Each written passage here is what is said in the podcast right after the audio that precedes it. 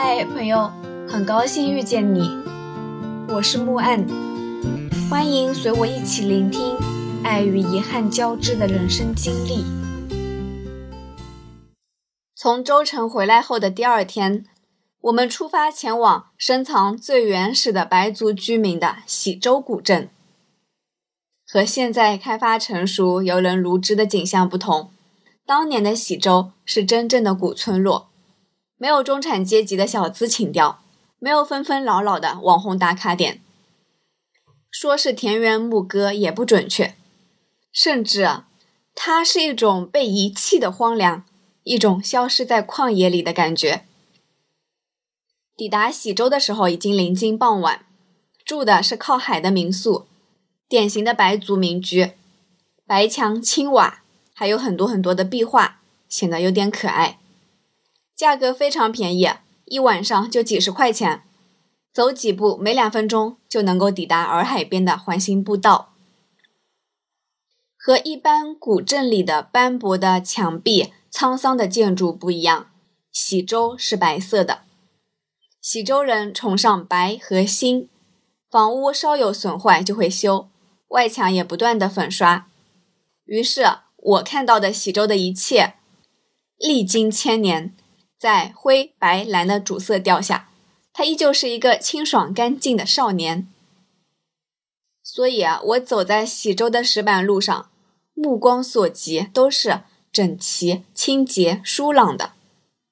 怪不得游历欧洲看遍美景，来到喜洲的时候，老舍还是震惊了，真是世外桃源。老舍说，喜洲是一个奇迹。进到这里，仿佛是到了英国剑桥。晚饭过后，天还亮着，我们三个人到处漫无目的的转悠。明明是一处意境优美的海岸线，看起来居然有些荒僻。我碰到了一位奶奶带着小孙子散步，小孙子骑着儿童三轮车，咿呀咿呀的，不知道在说些什么。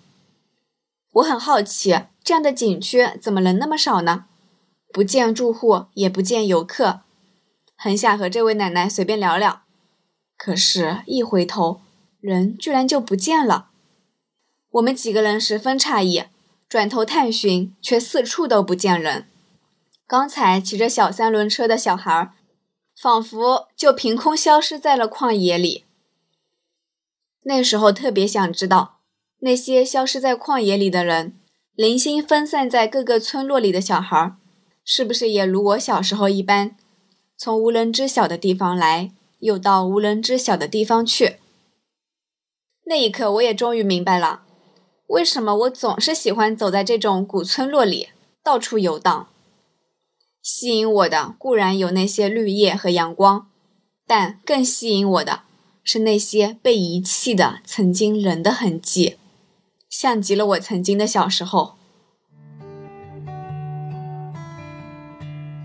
喜洲古镇晚上七点左右就没有人了，天一黑下来，我们也赶紧回民宿。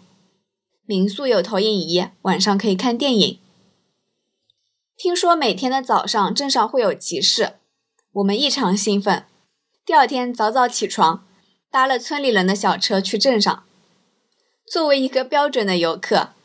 我们一边逛一边吃，继续逛继续吃，目睹了喜洲热闹非凡的早晨，日出而作日落而息的作息，也参观了用老式缝纫机缝纫出的各式各样的白族服饰，吃了各种喜洲的小吃，还买了喜洲粑粑，有时咬一口甜的，有时咬一口咸的，在喜洲古镇的街头巷尾。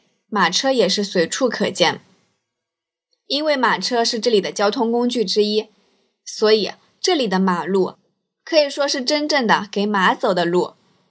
马儿不仅会在红灯前停下，还懂得礼让行人，真是非常乖巧。喜州的天气同样令人琢磨不透，前一刻还艳阳高照，热得人穿短袖，下一刻倾盆大雨说来就来了，温度骤降。远处的山坡被云雾所淹，只剩下了半截山头。我们又没带伞，赶紧上了一辆马车避雨。我们的小马儿背上挂了一串长长的铃铛，前进的时候会传来清脆的撞击声。马主人说，这串铃铛不仅能给他带来好运，也能给小马儿带来平安和吉祥。我想起小时候看《还珠格格》，小燕子他们几个人逃亡的时候，就曾到过大理。那时候真的很向往，坐在马车里一路疾驰。今天终于圆了一半的梦。之所以说是一半，是因为疾驰是不可能疾驰的。大理马车身心自由，风景如画，这几样能够达到，已经是最大的圆满了。等马车把我们送回民宿，天空又意外放晴。坐在天台上看云卷云舒，晚霞赤红，再一次感叹：我要是五阿哥，我也不愿意回皇宫。我理想的生活大概就是这样，在一个田野里的小屋，甚至这个生活的设想里，可以都没有朋友们或者没有家人，只有我一个人，每天也不做什么，只是单纯的欣赏或是享受自然风光，其他什么都没有，什么都不做，当然也不会生火做饭，就只是吃一些非常简单的东西而已，不饿着就行。可能大部分时间也只是闲坐着，也不干什么，最多大概就是离开小屋出去散步，在黄昏时分出去透口气。如果晚霞漫天，那就爬上屋顶，坐在天台上，看万丈光芒渐渐消失。我也不知道为什么，但我总想着自己的理想生活应该是这样的。这么想的时候，我觉得我的呼吸都变得深沉。通体舒畅。在喜洲住了两天，第三天动身前往丽江。丽江那就是灯红酒绿的大城市了，夜夜笙歌，纸醉金迷。有朋友听说我们今日到丽江，露出了狡黠的语气，或含蓄，或直接的提及艳遇。可能大家的印象是一个人去丽江是浪。两个人去丽江是浪漫。后来我心里都有点担心，真的会发生点什么了，心里不住的想：怎么办？要是被人搭讪了怎么办呢？如何回绝呢？但是其实我忘记了，三人去丽江那就是纯游客而已啦。传说中的艳遇那是不可能有的。我们也曾在路上遇到过什么人，又和什么人分开。可能是志不在此吧，来来去去，相聚又别离，挥一挥衣袖，没带走一片云彩。我对丽江其实没有抱太大的希望，事实证明也的确如此。我们花了半个晚上逛了著名的酒吧街，又花了半个白天时间在束河古镇写明信片。在那个时候，写明信片是我们出来旅游必不可少的一项标配。我写了明信片，寄给自己，也寄给亲爱的同学们。毕竟学校里还有好几个同学每天上课帮忙点名签到，应付查到课率的老师呢。走马观花过后，我们前往双廊。双廊应该算是大理和丽江的交界处吧。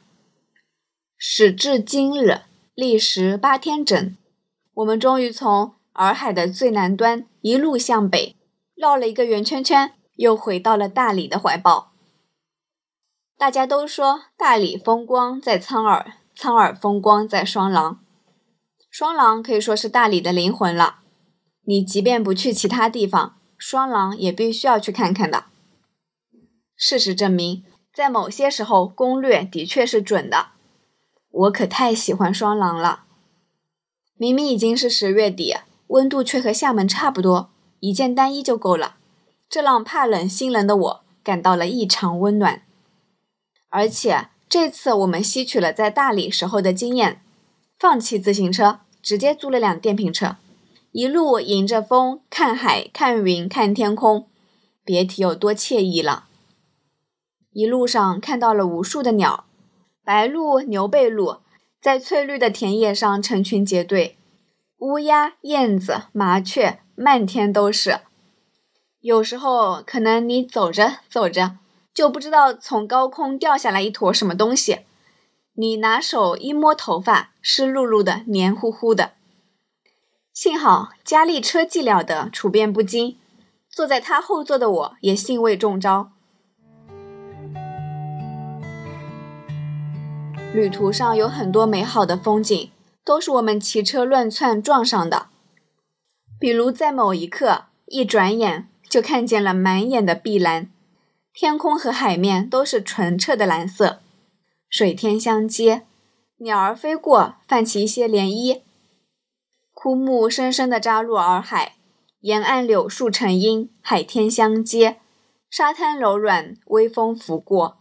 时光仿佛在这里静止，海边游人如织，还有好几对新人在拍摄婚纱照。而海的对面是一如既往安静如鸡的喜洲古镇。大理的天黑的晚，最后我们又在海边看日落了。看日落是一件浪漫的事，《小王子》里面有这样一句话。有一天，我看了四十四次日落，氛围感拉满。在海边看日落是一件很有感觉的事情，在海边看着日落，听着民谣，那就更有感觉了。这时候不拍点照片，就实在说不过去了。我们眼巴巴的等着拍婚纱照的人们让出了最佳摄影点，然后又赶紧凑上去。左拍右拍，上拍下拍，拍个不停。拍完一看，可惜，实在是可惜。光线对了，景也对了，就是人不对，颜值不对，身材也不对，照片不忍直视。直到今天，我还是没有学会拍人物照，连 P 图软件都没有用熟练。看来，我想成为旅行博主的梦想就此破灭。记得当时有一个小朋友问身边的大人：“人生是不是一直这么无聊？还是只是小时候会这样？”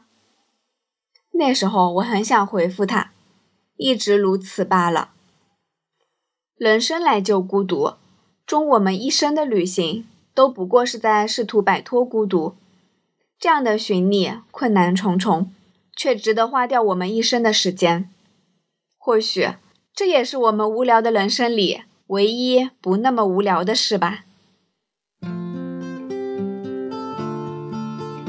感谢收听，希望这个播客能陪你度过每一段孤独的旅程，彼此温暖，彼此治愈。